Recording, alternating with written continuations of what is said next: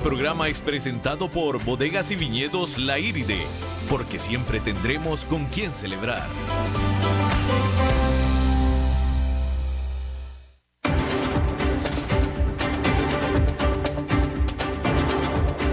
Inicia a las 5 con Alberto Padilla. Un programa diseñado con el objetivo de llevarte diariamente un tema de actualidad, acompañado siempre de reconocidos editorialistas, de lunes a viernes a las 5 de la tarde por CRC 89.1 Radio, a las 5 con Alberto Padilla. Hola, ¿qué tal? Saludos, bienvenidos a esta emisión de A las 5 con su servidor Alberto Padilla. Muchísimas gracias por estarnos acompañando. Espero que esté teniendo un buen final de esta jornada de martes. Gracias de nuevo por el favor de su atención. Le recuerdo que las redes sociales del programa para que interactúe con nosotros a las 5 con Alberto Padilla. Búsquelo como arroba a las 5 con Alberto Padilla, tanto en Facebook como en Instagram. En Facebook estamos transmitiendo a través de Facebook Live. Un saludo a la cámara. Para los que no nos puedan acompañar por la radio, bueno, pues eh, recomiéndenos, ahí nos pueden escuchar a la hora que sea. Está en la página del programa, también en la página de CRC 89.1, que es esta bendita estación que nos hace el favor de acarrearnos. También le recuerdo que esta emisión que sale en vivo en este momento a las 5 de la tarde se repite a las 10 de la noche este mismo día para que nos recomiende para quien no nos puede escuchar a esta hora, pues nos escuche a esa hora. Asimismo, también nos podrá encontrar en formato de podcast, tanto en Spotify como en Apple. Bueno, vamos a comenzar con noticias que se desarrollaron muy rápidamente, muy intensamente en Estados Unidos, donde ahora sí parece ser que por fin los, o que finalmente, mejor dicho, que los demócratas en el Congreso ya tuvieron no nada más suficiente, sino demasiado con el presidente Donald Trump y después de años incluso de estarlo evitando, eh, abiertamente evitando el iniciar los procesos para un juicio político contra el presidente Donald Trump, ahora sí pareciera que tuvieron demasiado y ahora sí oficialmente se ha anunciado que la Cámara Baja de Estados Unidos, que es el Congreso, lo que le llaman en inglés The Hill, el Capitolio, los representantes, dominado por el Partido Demócrata, mayoritariamente por supuesto, anunciaron que iniciarán un proceso de juicio político contra el presidente Donald Trump. Vámonos por el principio. Medios de prensa en Estados Unidos afirmaron desde la jornada de ayer que Donald Trump amenazó a Ucrania con cancelar un paquete de ayuda por 391 millones de dólares a menos que abriera una investigación por corrupción sobre Joe Biden y su hijo. Esto en la forma de una llamada telefónica que hizo el presidente Donald Trump con el presidente de Ucrania y que su contenido fue filtrado por alguien de la inteligencia de Estados Unidos que escuchó esa llamada. Todavía no se sabe quién es esa persona, es una, una whistleblower que se le llama en inglés. Esta persona desconocida mandó un mensaje, una comunicación al Congreso diciendo, yo escuché algo en esa llamada telefónica del presidente Donald Trump con el presidente de Ucrania que me parece que es ilegal. Todavía no se confirma que eso que dijo esta fuente de la inteligencia es este caso. Se presume que lo es, pero ciertamente salieron al mismo tiempo. Al mismo tiempo salió la noticia de este filtrador de la inteligencia de Estados Unidos con la noticia en los medios de prensa de esta llamada telefónica con el presidente eh, de Ucrania. Así es que se presume que es exactamente lo mismo. Hunter Biden, hijo de Joe Biden, tuvo negocios en Ucrania durante el tiempo en que su padre fue vicepresidente de Estados Unidos. Y resulta que Joe Biden es el puntero por la candidatura demócrata a la presidencia del país. El escándalo ha vuelto a encender, como estábamos diciendo, los llamados por un juicio político a Donald Trump. Trump no niega que dilató esta ayuda a Ucrania, pero dice que lo hizo por temores de corrupción en ese país y por supuesto que acusa a la prensa de un linchamiento en su contra. Ahora, hay que recordar que los demócratas han venido, muchos demócratas, muchas voces demócratas han venido pidiendo un juicio político contra Donald Trump prácticamente desde que él llegó al poder.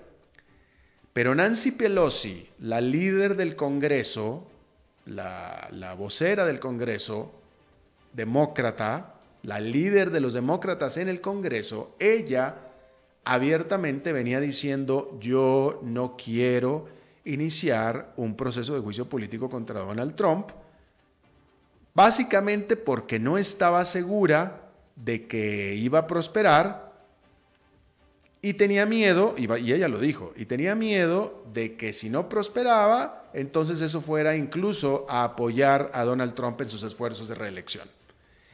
Entonces, básicamente, digamos que nunca encontró un motivo suficientemente fuerte y sólido para iniciar un proceso de juicio político contra Donald Trump, básicamente, con todo y lo que ella lo odiaba o lo odia.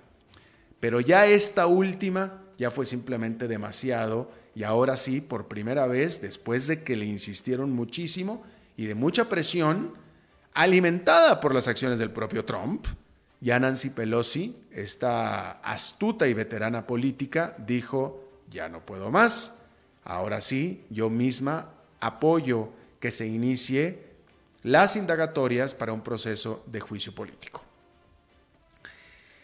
Que esto es pues algo muy grande, ¿no? Y es la primera vez que se hace un inicio de juicio político o de, o de indagatorias para juicio político desde la presidencia de Bill Clinton. A George Bush, hijo, de los ocho años que estuvo en el poder, no se le hizo nada por el estilo. A Barack Obama menos.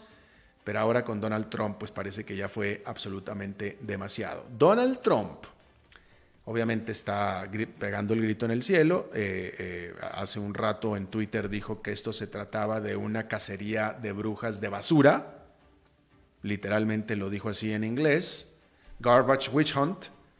Eh, y prometió que iba ya, que ya cuenta con el permiso del presidente de Ucrania para liberar la transcripción de la llamada telefónica que tuvieron. Obviamente él dice que en esa llamada telefónica no hay nada malo y que todos veremos que en esa llamada telefónica no hubo nada malo. Ahora esto será nada más la, transcripción, no, no la llamada, la grabación de la llamada, sino nada más la transcripción. Y obviamente Donald Trump dice que con estas serán suficientes pruebas para que todo el mundo vea que él no hizo absolutamente nada malo, que al contrario, quien hizo algo malo fue precisamente el hijo de Joe Biden, ¿no? Sin embargo, para que Nancy Pelosi haya tomado la decisión que tomó, quiere decir que ella está de acuerdo con lo que está diciéndole este whistleblower, este filtrador o filtrante de parte de la inteligencia de Estados Unidos, quien fue el que dijo, hubo esta llamada en la cual yo escuché cosas que no son legales. Así es que, de nuevo, después de todo este tiempo que Nancy Pelosi estuvo tratando y evitando iniciar un juicio político, ahora sí parece que no puede ya evitarlo más. Por lo que ella está considerando que es una abierta ilegalidad por parte del presidente de Estados Unidos. Ahora, esto es tan solo el principio, no significa todavía ni siquiera que se le va a hacer un juicio político a Donald Trump, no, simplemente van a empezarse las indagatorias para ver si se propone que se le haga un juicio político. Falta muchísimo para eso. Ahora hay que recordar que últimamente el proceder hacia el juicio político va a depender del Senado. Y el Senado está decididamente controlado por los, eh, por los republicanos. Y hasta ahora, absolutamente ni uno solo de los republicanos en el Senado ha dicho nada, ni palabra nada acerca de hacerle un juicio político a Donald Trump. Y de nuevo, la palabra última va a ser del Senado. Así es que, vaya, eh, hay mucho camino por recorrer, muchísimo. Tendría que ser pruebas fehacientes y clarísimas, e indudables, fuera de toda duda, de que Donald Trump cometió una ilegalidad como para evitar que los senadores bloqueen el juicio político. Es decir, o sea, sería inaudito que un grupo, un Senado dominado por republicanos vayan a autorizar un juicio político para un presidente de su propio partido. Tendría que ser algo demasiado evidente, demasiado claro, al grado de que no, evitar el, juicio político incluso los meta en problemas legales a los propios senadores. ¿Me explico? Y eso estará muy, muy difícil.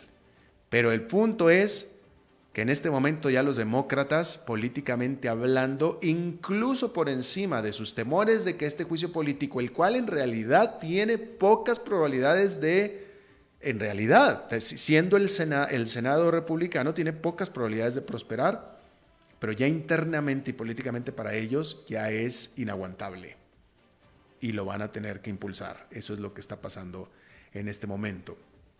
Entre otras cosas, por, eh, por, eh, por otra parte, decir que eh, Bloomberg, el medio de prensa Bloomberg, ha estado, dice que las apuestas en línea sobre las probabilidades de un juicio político a Donald Trump saltaron al doble y ahora es el 42%. Casi cerca de la mitad de las apuestas en línea para un juicio político de Donald Trump apuesta a que se va a hacer este juicio político y probablemente a que se vaya a que vaya a prosperar, cosa que no sucedía antes. Bueno, pues ahí tiene usted esto, es ciertamente la crisis política más importante a la que se ha enfrentado esta actual administración de Donald Trump o Donald Trump vaya, el propio Donald Trump y típicamente siempre por cosas que él específica y dedicadamente hizo y hace. Vamos a ver en qué vamos a estar hablando de esto durante pues los próximos tranquilamente tres, cuatro, cinco meses, tranquilamente. Bueno, vamos a cambiar de tema. Luego de un intento fallido, finalmente Anheuser-Busch InBev se dispone a hacer la segunda mayor colocación accionaria del 2019 esta gigante cervecera productora desde Budweiser hasta Stella Artois y también Corona, dijo este martes que sacará a bolsa su división asiática en el mercado de valores de Hong Kong a un precio de 3 dólares 44 centavos por acción, lo que espera recaude alrededor de 5 mil millones de dólares. Así, esta colocación sería la segunda más grande del año, solo detrás de la de Uber, cuando en mayo recaudó 8,1 miles de millones de dólares. 8.100 millones de dólares, pues. Hay que recordar que originalmente el listado estaba previsto para julio y entonces Anheuser-Busch InBev estaba esperando recaudar 9.800 millones de dólares, pero pospusieron esta colocación citando las condiciones del mercado solo para volver ahora en septiembre, pues con planes y también números bastante más modestos. ¿Bajo cuáles circunstancias debería prohibirse a las tecnológicas dominantes el comprar otras más pequeñas? Esta es una de las preguntas en la agenda del día sobre antimonopolios del Subcomité Judicial del Senado de Estados Unidos. El evento de este martes es tan solo uno de una larga lista de audiencias en Washington sobre asuntos relacionados a normas para la industria tecnológica. Pero todo esto lleva a hacer otra pregunta. ¿Saldrá algo concreto de todas estas deliberaciones? De entrada, los críticos de los titanes tecnológicos no deberían entusiasmarse demasiado. ¿Por qué? Porque el único terreno común que tienen tanto demócratas como republicanos es el de la privacidad. Esa es la única parte en la que coinciden. Y aún en eso no hay muchas esperanzas, puesto que los demócratas se muestran renuentes a permitir que la laxa ley federal entierre la dura ley sobre privacidad del estado de California que entra en vigor el primero de enero y que por supuesto apoyan los demócratas. De tal manera que Estados Unidos seguirá sentado mirando y permitiendo que sea Europa quien fije los estándares para las tecnológicas, al menos hasta las elecciones presidenciales de el 2020. Por cierto, a este respecto, Google ganó un caso en contra de la ley conocida como derecho a ser olvidado de la Unión Europea. En el 2015, los reguladores franceses ordenaron que, si así se lo solicitaba un usuario, Google tendría que eliminar todas las referencias sobre él alrededor de toda la Internet de todo el mundo en el caso de que estas referencias fueran equivocadas o difamatorias. Sin embargo, la máxima Corte de Justicia Europea determinó que dichas referencias tendrán ahora que ser eliminadas solo alrededor de Europa y ya no alrededor de todo el mundo. Se esperaba que este martes el Senado brasileño apruebe el primero de dos votos en esa Cámara antes de que la eventual legislación eh, llegue al escritorio de Jair Bolsonaro para el sello presidencial. Estamos hablando de un voto sobre una reforma al sistema de pensiones de Brasil. Si se aprueba, como es ampliamente esperado, la ley le ahorrará al gobierno un estimado de 209 mil millones de dólares por medio de elevar la edad mínima de retiro y reduciendo los beneficios a los trabajadores. Los líderes del Senado quieren avanzar rápido en esto. El año pasado las pensiones significaron el 44% del gasto federal, es decir, casi la mitad del gasto federal, que es el equivalente al 8,5% del Producto Nacional Bruto de Brasil. De tal manera que urge una reforma para estabilizar las finanzas públicas y ayudar al país a su recuperación económica. Estamos hablando de Brasil, ¿eh? Se parece a Costa Rica, pero estamos hablando de Brasil. La problemática es la misma. Si se pidiera cualquier cambio al proyecto, tendría que devolverse a la Cámara Baja. De tal manera que algunos senadores le han adjuntado algunas enmiendas a una iniciativa paralela que haría la reforma extensiva para los trabajadores estatales y también municipales. Esa legislación sí que no se espera que se apruebe sino hasta el próximo año. Con todo, la buena noticia es que los brasileños, que estaban acostumbrados a un sistema de, de pensiones imposiblemente generoso, parece que poco a poco se van convenciendo de la necesidad imperiosa de un cambio. En esta parte sí hay diferencia con Costa Rica, ¿eh? Porque en Brasil los pensionados parece que están convencidos. Aquí en Costa Rica, pues usted dígame, usted dígame. Bueno, vamos a hablar de Thomas Cook y su fallido modelo de negocio. Thomas Cook fue fundada en 1841. En su apogeo contaba con como cliente, entre otros muchos más, a Winston Churchill pero este domingo, la más antigua agencia de viajes de la Gran Bretaña se vino abajo al desconectarle los cables y tubos con los que se mantenía artificialmente con vida. La empresa vendía paquetes vacacionales y lo notable es que su colapso no se dio por una caída en el mercado. Al contrario, la industria turística está de subida. La cantidad de británicos viajando al extranjero en paquetes todo incluido subió de 14 millones en el 2010 a 18 millones en el 2018. Lo que sucedió es que Thomas Cook contrajo demasiada deuda para realizar compras fracasadas al tiempo que mantuvo operando demasiadas divisiones. O sea, un modelo fallido. Las nuevas agencias de viaje solo en línea fácilmente vendían por debajo de los precios de Thomas Cook. Solo otro turoperador más en Europa aún posee oficinas de atención a clientes, aerolínea y hoteles. Y esta es la alemana TUI o TUI, y aún esta se espera que batalle para salvarse de la próxima oleada de competencia por parte de las aerolíneas de bajo costo. ¿Por qué? Bueno, pues porque los márgenes eliminados ya en sus operaciones aéreas, pues con estos, las aerolíneas de bajo costo como Ryanair esperan recuperar rentabilidad al hacer de sus sitios en línea el destino final donde sus viajeros compren todo su paquete vacacional. Y pues ahí está. En otro tema, a pesar de muchos dichos sobre cambiar a fuentes de energía renovable, las plantas generadas por carbón producen el 70% de la electricidad en la India. Los colosos estatales, incluyendo Coal India, la más grande empresa de carbón del mundo, no han podido seguirle el paso al creciente demanda de energía eléctrica de ese país. El mes pasado el gobierno permitió la inversión de 100% de capital extranjero directo en firmas de carbón para tratar de cubrir el déficit. En protesta de esto, este martes medio millón de trabajadores de empresas estatales hicieron una huelga. La industria del carbón india está sofocada en burocratismo, corrupción, controles de precios y una mafia del carbón tan poderosa y reconocida que ha sido glamorizada en películas nacionales o en Bollywood, como se le conoce. En el 2014, la Suprema Corte de la India dio un revés a la corrupción en la industria, anulando todos los contratos mineros que se adjudicaron entre 1993 y el 2010. De tal manera que al final los huelguistas pues no tienen mucho de qué preocuparse, ya que las empresas extranjeras, ante esto, pues se la piensan mucho antes de entrar a la India.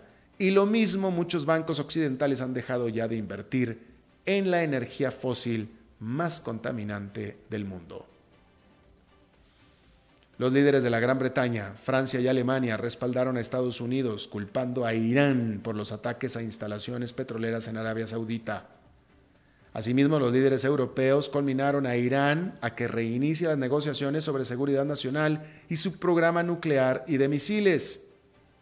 Irán tenía esperanzas de que Europa le ayudara a salvar el acuerdo nuclear existente con los poderes del mundo desde el 2015, el cual Estados Unidos, es decir, Donald Trump, abandonó el año pasado.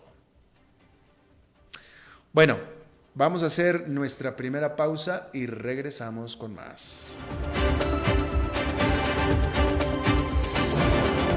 5 con Alberto Padilla por CRC 89.1 Radio. En Soluciones Creativas somos expertos en gestión de capital humano para que nuestros clientes puedan concentrarse en el desarrollo de su estrategia de negocios. Creamos valor humano. Más de 20 años de experiencia nos respaldan en el manejo de personal de punto de venta para cadenas comerciales, retail, empresas de servicio, courier y telecomunicaciones, entre otras. Ingresa a solucionescreativas.mx y conoce nuestros servicios o seguimos en Facebook como Soluciones Creativas Costa Rica.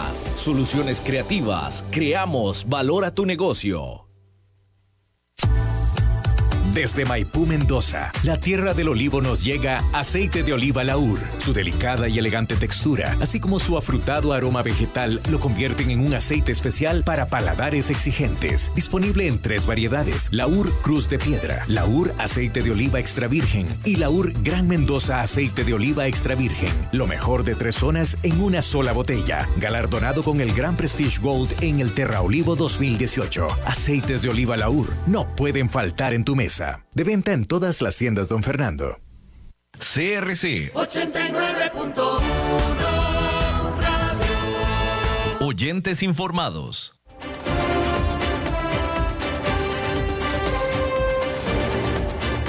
Seguimos escuchando a las 5 con Alberto Padilla.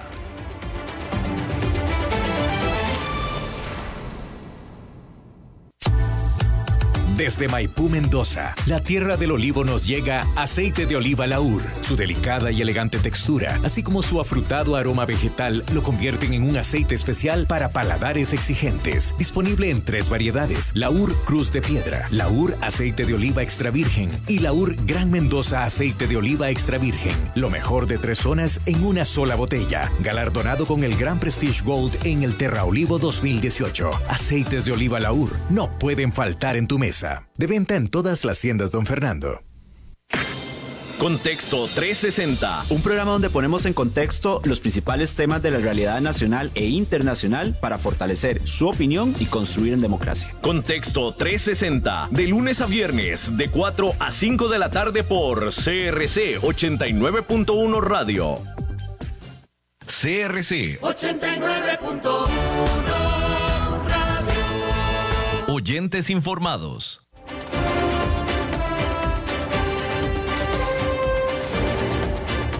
Seguimos escuchando a las 5 con Alberto Padilla.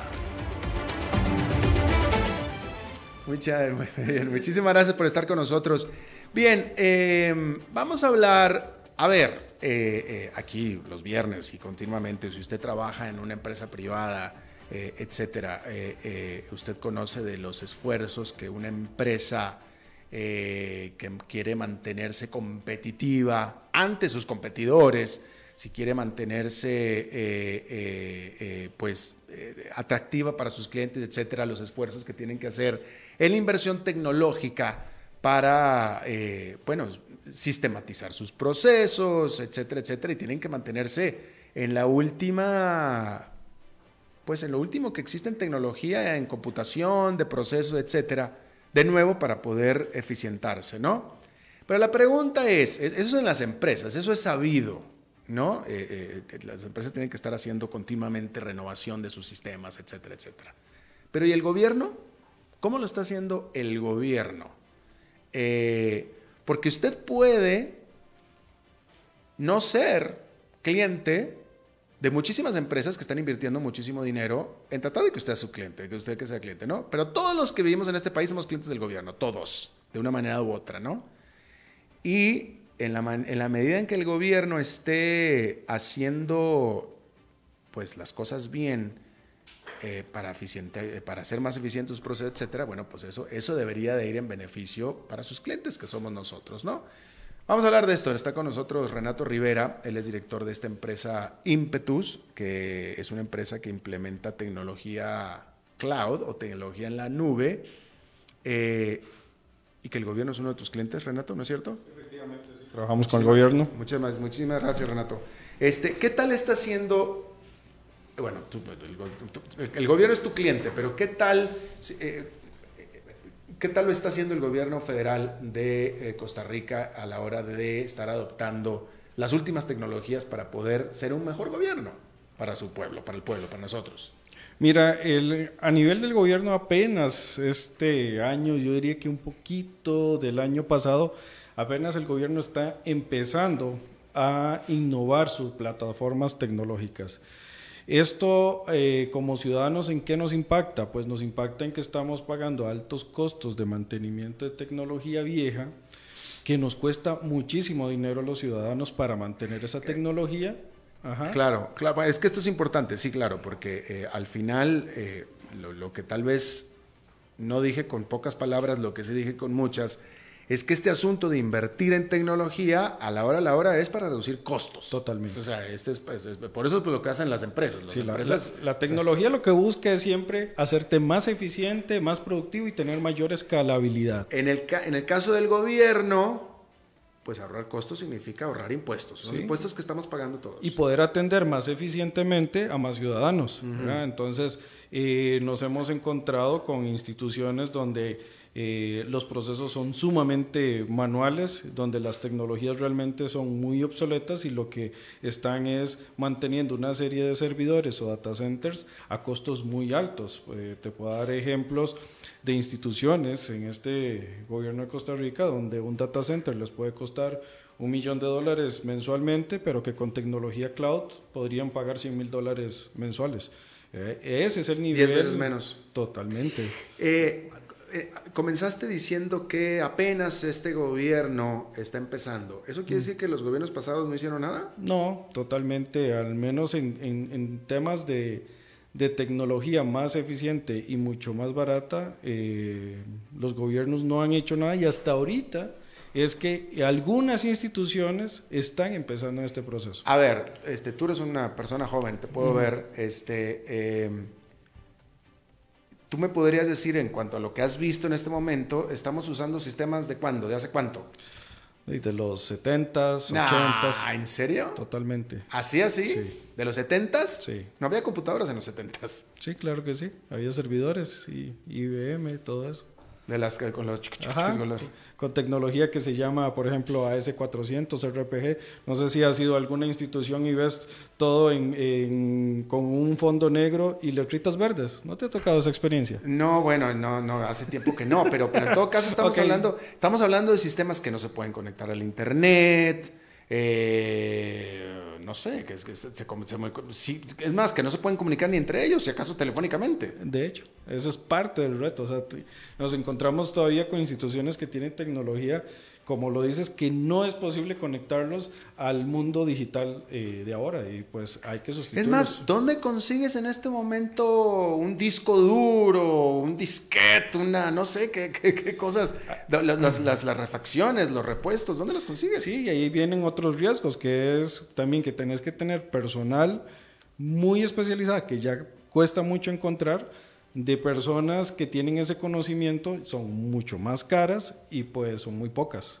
Entonces te genera un gran riesgo a nivel de la institución de que si esas personas se van, eh, podemos muchos ser afectados de ese tipo de tecnología tan vieja. No, interesante porque me, pones a pensar que si sucede algún problema, o sea, que se cae el sistema, eh, oye, pues eso depende de que de una o dos personas nada más, es decir, no, no, no, no ¿quién, ¿quién más le sabe arreglar a esas cosas? Sí, sí, sí, sí, y pasa. O sea, tenemos muchas instituciones que tienen ese gran riesgo en este momento. Bueno, lo bueno es que no hay hackers. pues el problema es que tenés hackers internos. para, para hackear, eso, Es que el propio sistema es un hacker. Exacto.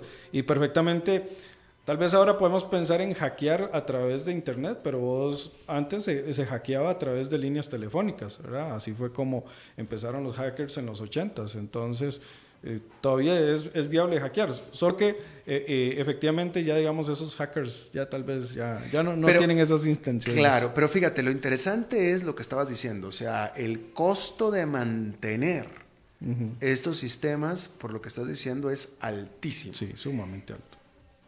Que, y, supongo yo que lo que, lo, lo que, todo, lo que llegamos con esto es de que el costo de mantenimiento supera por mucho el costo, que debe ser grande de todos modos, de sustituir todo esto con tecnología moderna. Totalmente. Para darte eh, números, por ejemplo, perfectamente, este, si tenés unas 20 personas que para este tipo de, de soluciones te puede costar unos dos mil dólares esa, el, costo de tener esa persona y tenés 20, tenés 400 eh, mil dólares mensuales, perfectamente con ese dinero puedes tener la solución de última generación en la nube con los mejores estándares a nivel mundial, con el nivel de seguridad.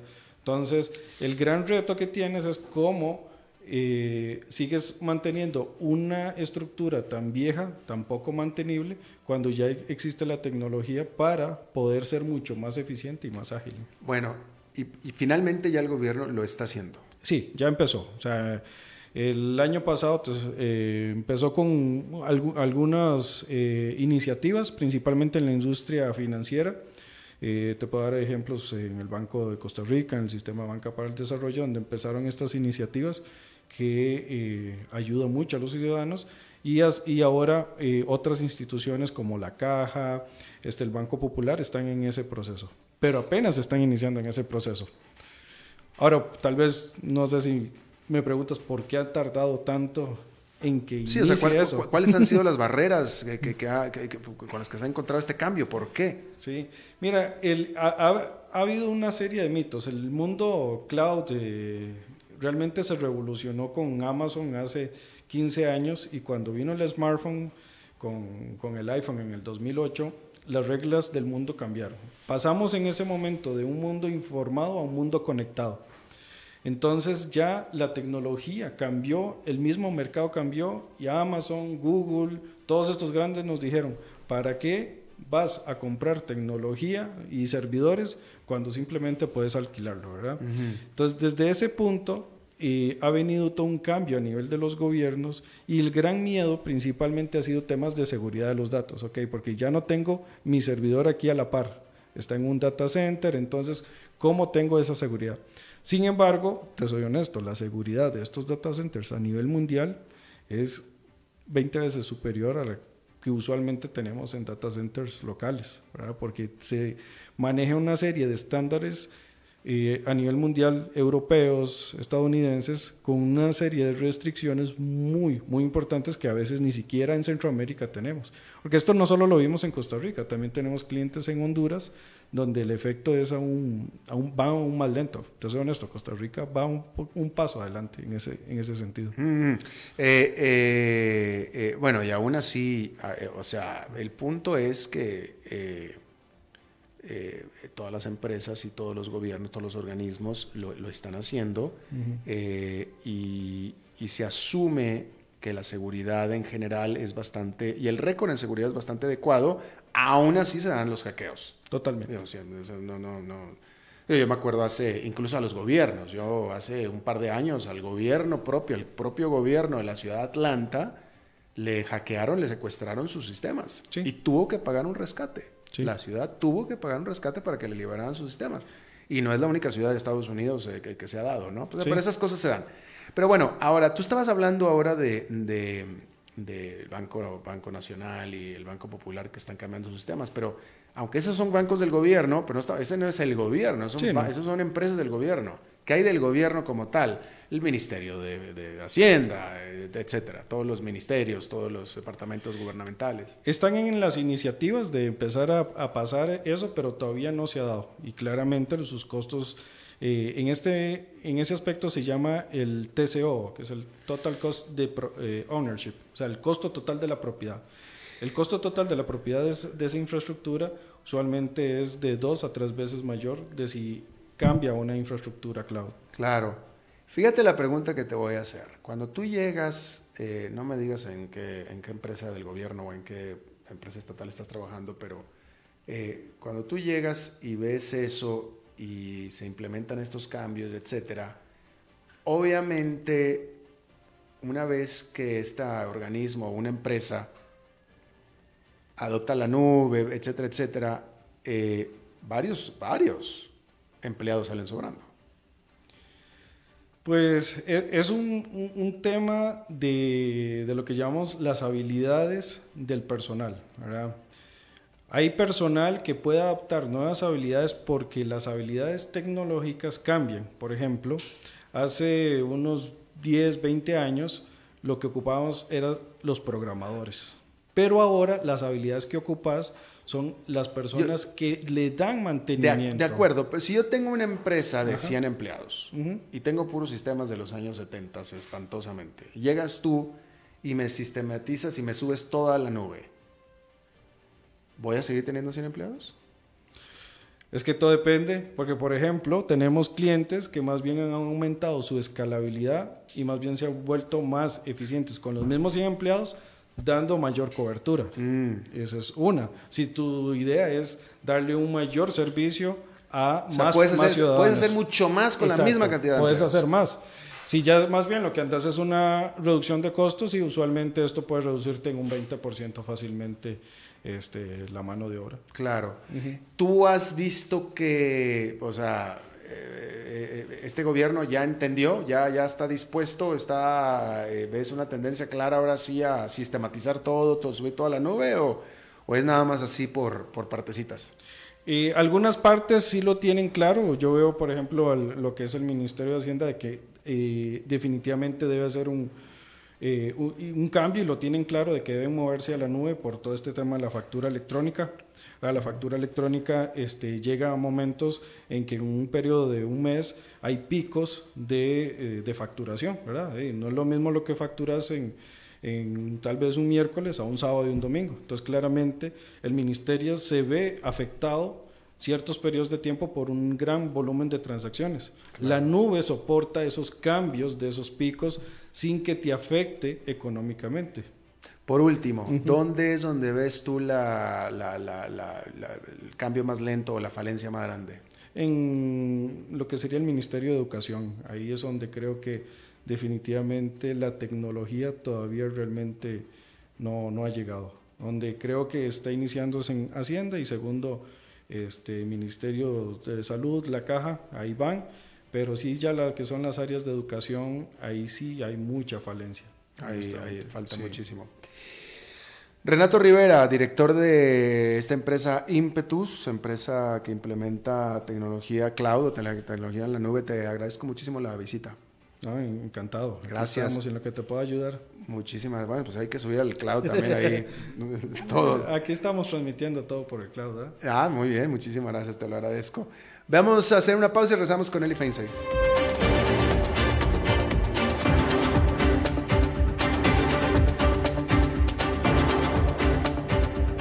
Con Alberto Padilla por CRC 89.1 Radio. En Soluciones Creativas somos expertos en gestión de capital humano para que nuestros clientes puedan concentrarse en el desarrollo de su estrategia de negocios. Creamos valor humano. Más de 20 años de experiencia nos respaldan en el manejo de personal de punto de venta para cadenas comerciales, retail, empresas de servicio, courier y telecomunicaciones, entre otras. Ingresa a solucionescreativas.mx y conoce nuestros servicios. O seguimos en Facebook como Soluciones Creativas Costa Costa Rica.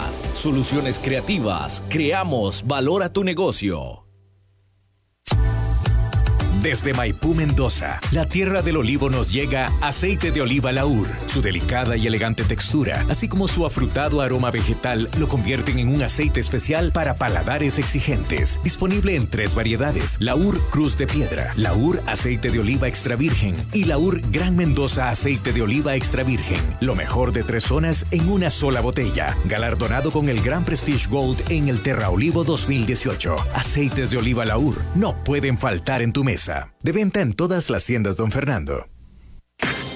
Contexto 360. Un programa donde ponemos en contexto los principales temas de la realidad nacional e internacional para fortalecer su opinión y construir en democracia. Contexto 360. De lunes a viernes, de 4 a 5 de la tarde por CRC 89.1 Radio.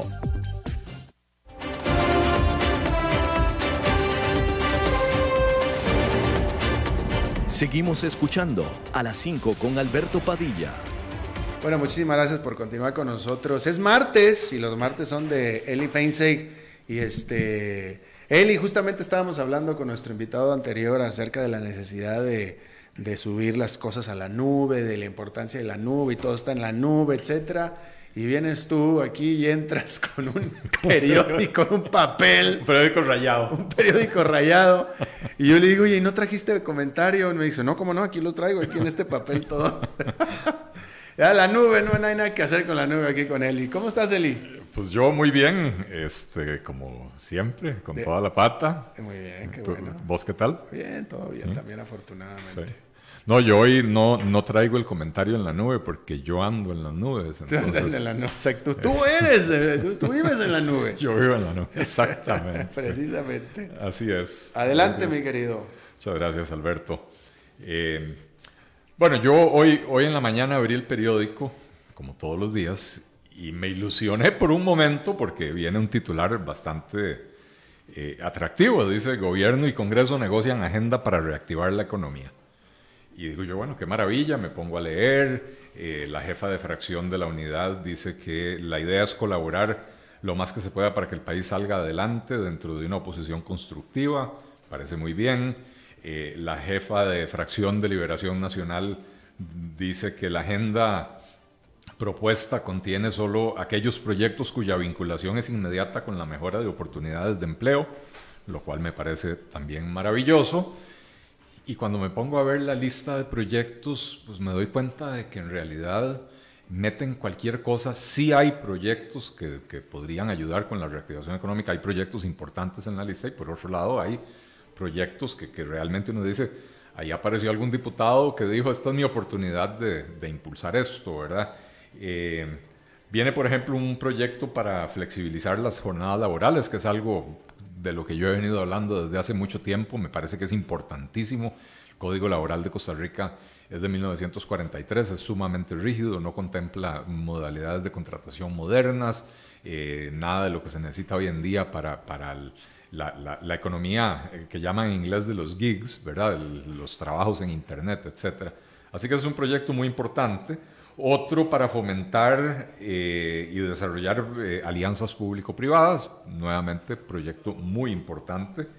Este, y otro que me parece probablemente, bueno, no sé si el más importante, pero también muy importante, dice un proyecto del diputado social cristiano Pedro Muñoz, que equipararía las cotizaciones de los trabajadores independientes a la seguridad social con las de los trabajadores asalariados. Creo que esto es importantísimo porque los trabajadores independientes eh, tienen una inseguridad jurídica tremenda. Cuando el trabajador independiente se va a inscribir en la Caja Costarricense del Seguro Social, no sabe cuánto le van a cobrar. La caja hace un estudio y, eh, con excesiva discrecionalidad puede definir la cuota de ese trabajador en el monto que se le ocurra. Probablemente hay algún reglamento, pero eh, entre 10 y 18% del salario, ¿verdad? O sea que esto es un segundo impuesto adicional.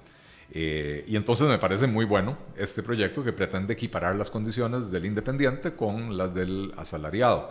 Eh, esto fomentaría la formalidad, facilitaría también la, generación de empleo, etc. Así que creo que son proyectos muy importantes en esa agenda.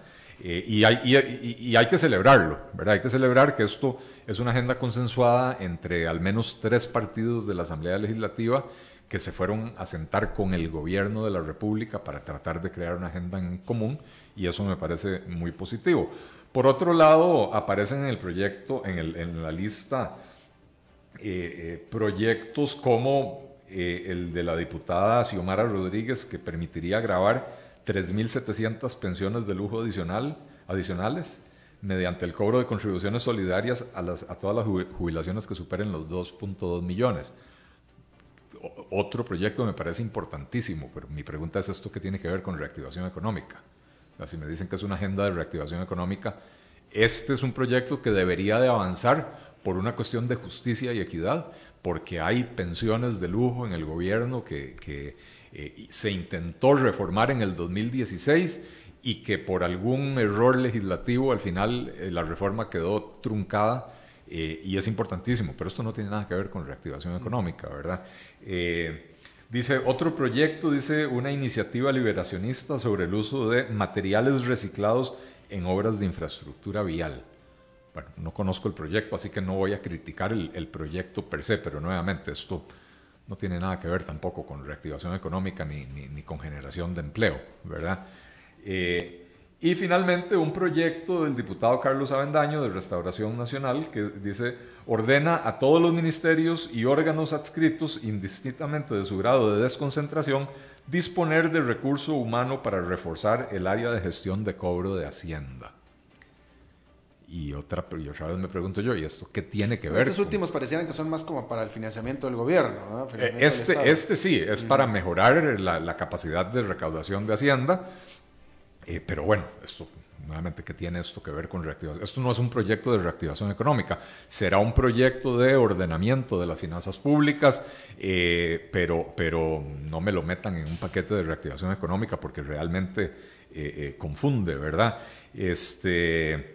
Eh, hay otro proyecto eh, que, por lo que logré entender en el artículo, este proyecto fue propuesto por el gobierno para incluirlo en esa agenda común, pero también es un proyecto de otro diputado de Restauración Nacional que dice brinda incentivos estatales a las empresas que contraten el 20% de trabajadores mayores de 45 años. y no era que las finanzas públicas estaban complicadas. ¿Qué, clase de incentivos estatales se le va a dar ahora a las empresas para que contrate a mayores de 45 años? No hicieron la tarea para darse cuenta que el problema más severo de desempleo que tenemos en este país es precisamente en los menores de 25 años, que la tasa de desempleo en los jóvenes entre los 15 y los 25 años supera el 25 o el 22 o 25% de, de ese grupo poblacional. Entonces, ¿para dónde va esto? ¿verdad? Y esto insisto, pareciera ser que es el gobierno el que sugiere incluir ese proyecto en, la agenda. Eh, al igual que un proyecto del diputado de, Acción Ciudadana del partido de gobierno, Welmer Ramos, que, es para disminuir, dice, el porcentaje de comisión por compras realizadas con tarjetas de crédito y débito. Mm, mm. Este, y nuevamente, son, son eh, eh, no sé por qué insistimos en Costa Rica en regresar a los años 60 e imponer controles de precios eh, sin darnos cuenta de que el verdadero problema que hay en el sector financiero de Costa Rica es un problema de falta de competencia de que la competencia que hay en el mercado no es una competencia efectiva y por lo tanto los topes de precios o los controles de precios no van a producir el resultado deseado. Van a producir ya sea escasez del servicio, porque entonces se va a negar el servicio a, algunos, eh, algunos clientes, digamos, de, mayor riesgo o en este caso de menor volumen de, negocio, ¿verdad? Eh, y al final de cuentas, los objetivos, sean los que sean que se persiguen ahí, no, no se van a lograr. Eh, así que, diría que una de cal y otra de, arena, ¿verdad? Ojalá hubiera sido correcto lo que decía doña Silvia Hernández, la, jefa de fracción de Liberación Nacional, de que solo se incluyeron proyectos cuya vinculación es inmediata con la mejora de oportunidades de empleo. Eh, porque es importantísimo hacerlo y creo que es tan importante hacerlo que no hace falta meterle ruido a la agenda con proyectos eh, que directamente van en contra de ese objetivo o que simple y sencillamente no tienen nada que ver con ese objetivo, ¿verdad? Así que ese es mi comentario del día de hoy. Eh, muy bien, muy, propositivo, Eli. Este, muy bien, muy bien, ¿no? no ¿verdad? Veniste algo, algo, eh, me, gusta, me gusta, me gusta. Bien, qué bien, qué bueno. Este, no, pero hablando de la reactivación económica, eh, de todos modos, pregunta, ¿haría falta un paquete, paquetazo, un anuncio de, parte del presidente, quiero suponer, o sea, una, una, un, paquete. Bueno, eh, ¿o no? Sí, claro. O, es por medio de este tipo de iniciativas? Bueno, eh, a ver, es, es, muy importante que haya un acuerdo entre el Poder Ejecutivo y, las principales bancadas en el, en el legislativo, porque lo que necesite aprobación legislativa, pues va a tener que seguir ese camino. Entonces, esto es muy importante. Eh, yo, yo te diría, Alberto, que un anuncio del presidente de la República eh, ya hizo dos.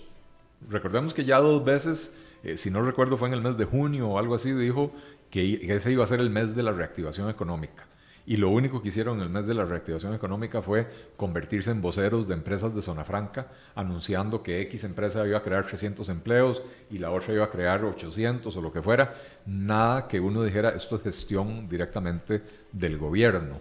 Eh, volvió un par de meses después a hacer otra cadena de, radio y televisión, donde volvió a anunciar que iba a anunciar nuevas medidas de reactivación económica y nos hemos ido quedando en poca cosa, ¿verdad?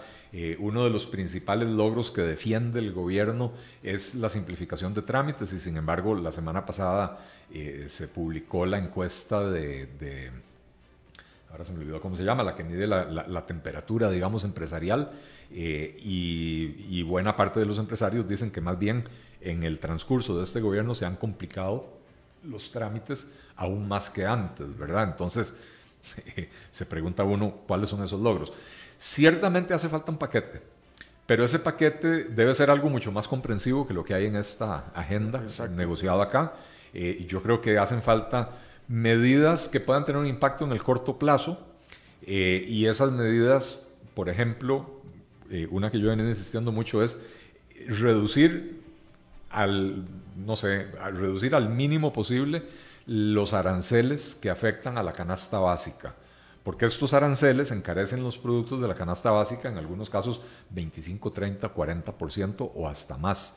Eh, y esto hace que eh, haya una enorme transferencia de riqueza de los consumidores más pobres hacia los productores y usualmente los mayores beneficiarios son los grandes productores, no los pequeños productores. Entonces, reducir estos aranceles permitiría una competencia más efectiva en esos mercados, reduciría los precios de los productos, sería el equivalente de devolverle poder adquisitivo al consumidor. Eh, y sobre todo en los quintiles más bajos de la población, este es dinero que se pone a circular inmediatamente, porque eh, una familia pobre que, consume eh, proteína animal una vez por semana probablemente va a tratar de hacerlo dos o tres veces por semana con lo que le sobra, ¿verdad? Este, de manera que, ese sería un proyecto, un, ejemplo de un proyecto con impacto en el corto plazo. También hace falta introducir reformas estructurales que ataquen los problemas estructurales, repito, de la economía costarricense que hacen que seamos poco competitivos, que hacen que la productividad no logre aumentar. competencia en el mercado eléctrico, competencia en los mercados financieros. Em, eh, bueno, simplificación de trámites, simplificación tributaria. Eh, en Costa Rica ya lo hemos hablado, hay ciento y resto de impuestos, hay 1.200 o más exoneraciones vigentes, de manera que hace falta simplificar el, régimen tributario, que haya menos impuestos, con tasas más bajas y, base más amplia, para que más gente contribuya y así se pueda mejorar, mejorar la recaudación a pesar de haber bajado los impuestos. Y esa bajada de impuestos tendría un efecto reactivador también. Eh, y también hay que tomar medidas eh, que, que, ataquen un poco el, el, tema de la desconfianza, ¿verdad? Eh, la, la, la, encuesta de confianza del consumidor que se reveló hace dos o tres semanas demuestra que estamos en el punto más bajo de confianza eh, de, del consumidor de los últimos 10 años, o sea, desde la crisis del 2008-2009. Eh, la, la, confianza de los empresarios igualmente anda por ahí. Eh, y entonces este tipo de medidas tienen más que ver con un ordenamiento del aparato estatal, una, una, reestructuración del aparato estatal, cierre de instituciones, fusión de programas duplicados, para poder atacar el, el gasto público eh, y darle a la gente la idea de que finalmente se está poniendo orden en las finanzas eh, y que entonces vale la pena empezar a invertir en el país. Elin Feisek, te pasaste cinco minutos. Yo no sé, de qué privilegios gozas tú. Ah, porque se fue David y quedamos en manos de Ángel y él es buena gente. Exacto, no, no, no, sí, no, no, es, es este bueno, cinco minutos eh, gratis aquí para él y Ya, ya te dijo David la semana pasada, ¿no? Que él es la única persona que se puede dar el lujo de callarme. Sí, sí, no, sí, no, David. Se cumplió. aquí David, David, sí, no, David. Se cumplió. David es el presidente de la empresa que viene aquí a, controlar el programa, a controlarme a mí más que nada. Muchísimas gracias, Eli A ti las gracias. Saludos. Y eso es todo lo que tenemos por esta emisión de A las 5 con Sergio Alberto Padilla. Muchísimas gracias por habernos acompañado. Espero que termine su día en buena nota, buen tono. Nos reencontramos mañana en 23 horas. Que la pasen muy bien. Este programa fue presentado por Bodegas y Viñedos La Iride, porque siempre tendremos con quién celebrar.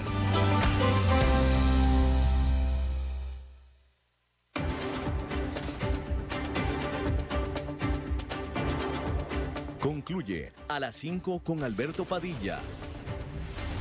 Un programa diseñado con el objetivo de llevarte diariamente un tema de actualidad, acompañado siempre de reconocidos editorialistas, de lunes a viernes a las 5 de la tarde por CRC 89.1 Radio, a las 5 con Alberto Padilla.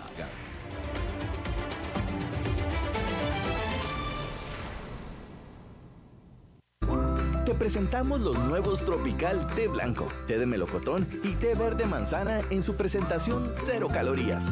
Probalos y a tus sabores favoritos, sumale cero. Celebra el Día Mundial del Corazón en la Feria de la Salud San José Late 2019. Me comprometo de corazón podrás aprender sobre estilos de vida saludables, promoción de la salud, alimentación saludable, almacenaje correcto de medicamentos, prescripción de ejercicio, exámenes de laboratorio, además de zumba, yoga, tai chi y actividades culturales. Te esperamos el 27 de septiembre de 8 de la mañana a 2 de la tarde en el Parque La Merced. Organizan Hospital San Juan de Dios, Municipalidad de San José y la Fundación Internacional del Corazón. Te invita Cadena Radial Costarricense.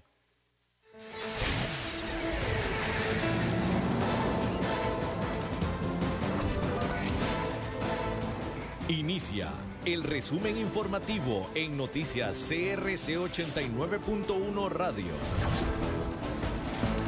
Hola, ¿qué tal? Son las 18 horas con un minuto y estos son nuestros titulares. Se reportan 181 personas afectadas por el brote de paperas en ocho cárceles del país. El Parque Nacional Volcán Poás podrá reabrirse a partir de mañana. Los diputados buscan garantizar los derechos de los niños en proceso de adopción. Detienen cargamento de cocaína en la frontera sur. En el mundo los demócratas lanzan un proceso de juicio parlamentario o impeachment contra Donald Trump. En los deportes, la UEFA dio a conocer las sedes de las próximas tres finales de la UEFA Champions League. Salud.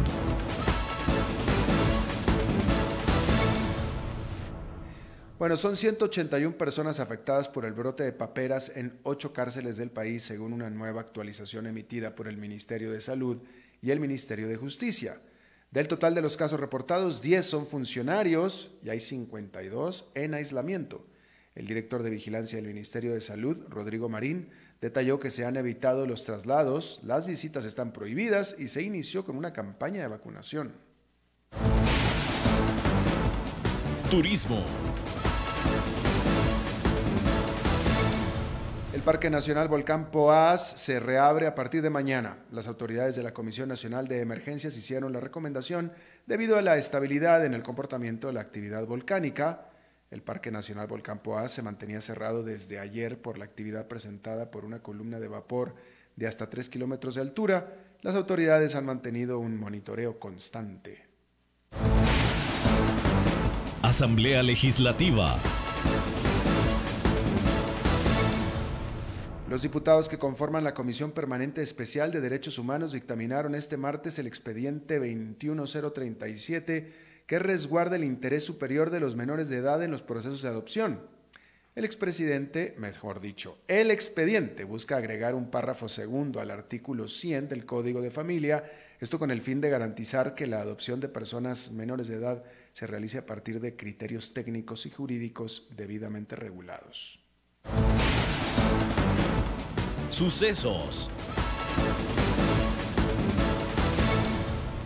La Fuerza Pública decomisó un total de 20 kilogramos de cocaína en una carga de droga interceptada en la zona sur del país en un vehículo con placa panameña. La droga fue encontrada gracias a un trabajo en conjunto por parte de la Fuerza Pública y la Unidad Canina. Las autoridades nacionales informaron que por este decomiso no hubo detenidos en Costa Rica, pero en suelo panameño sí se le dio la detención a tres sospechosos. The longtime Cuban leader Fidel Castro has died.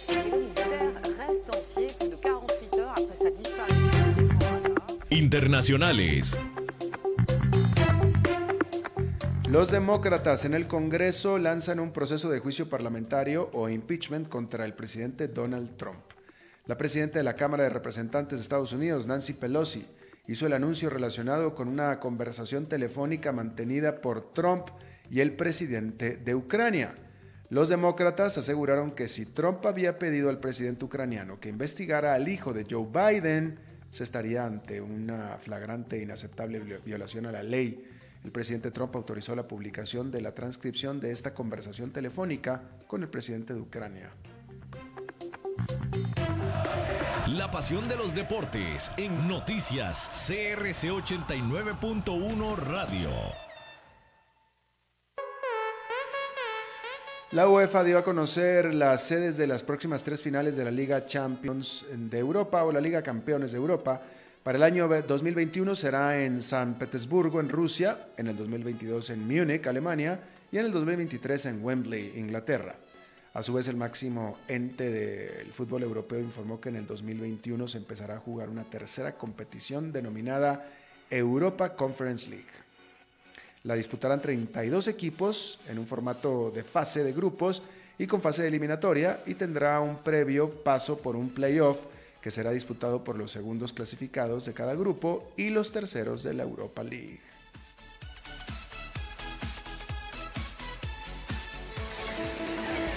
Está usted informada a las 18 horas con 6 minutos. Dentro de 12 horas las primeras informaciones del nuevo día.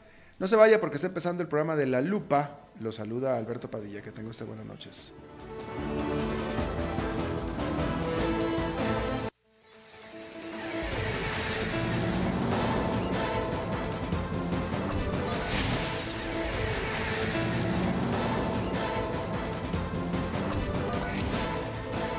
Este fue el resumen informativo de noticias CRC 89.1 Radio.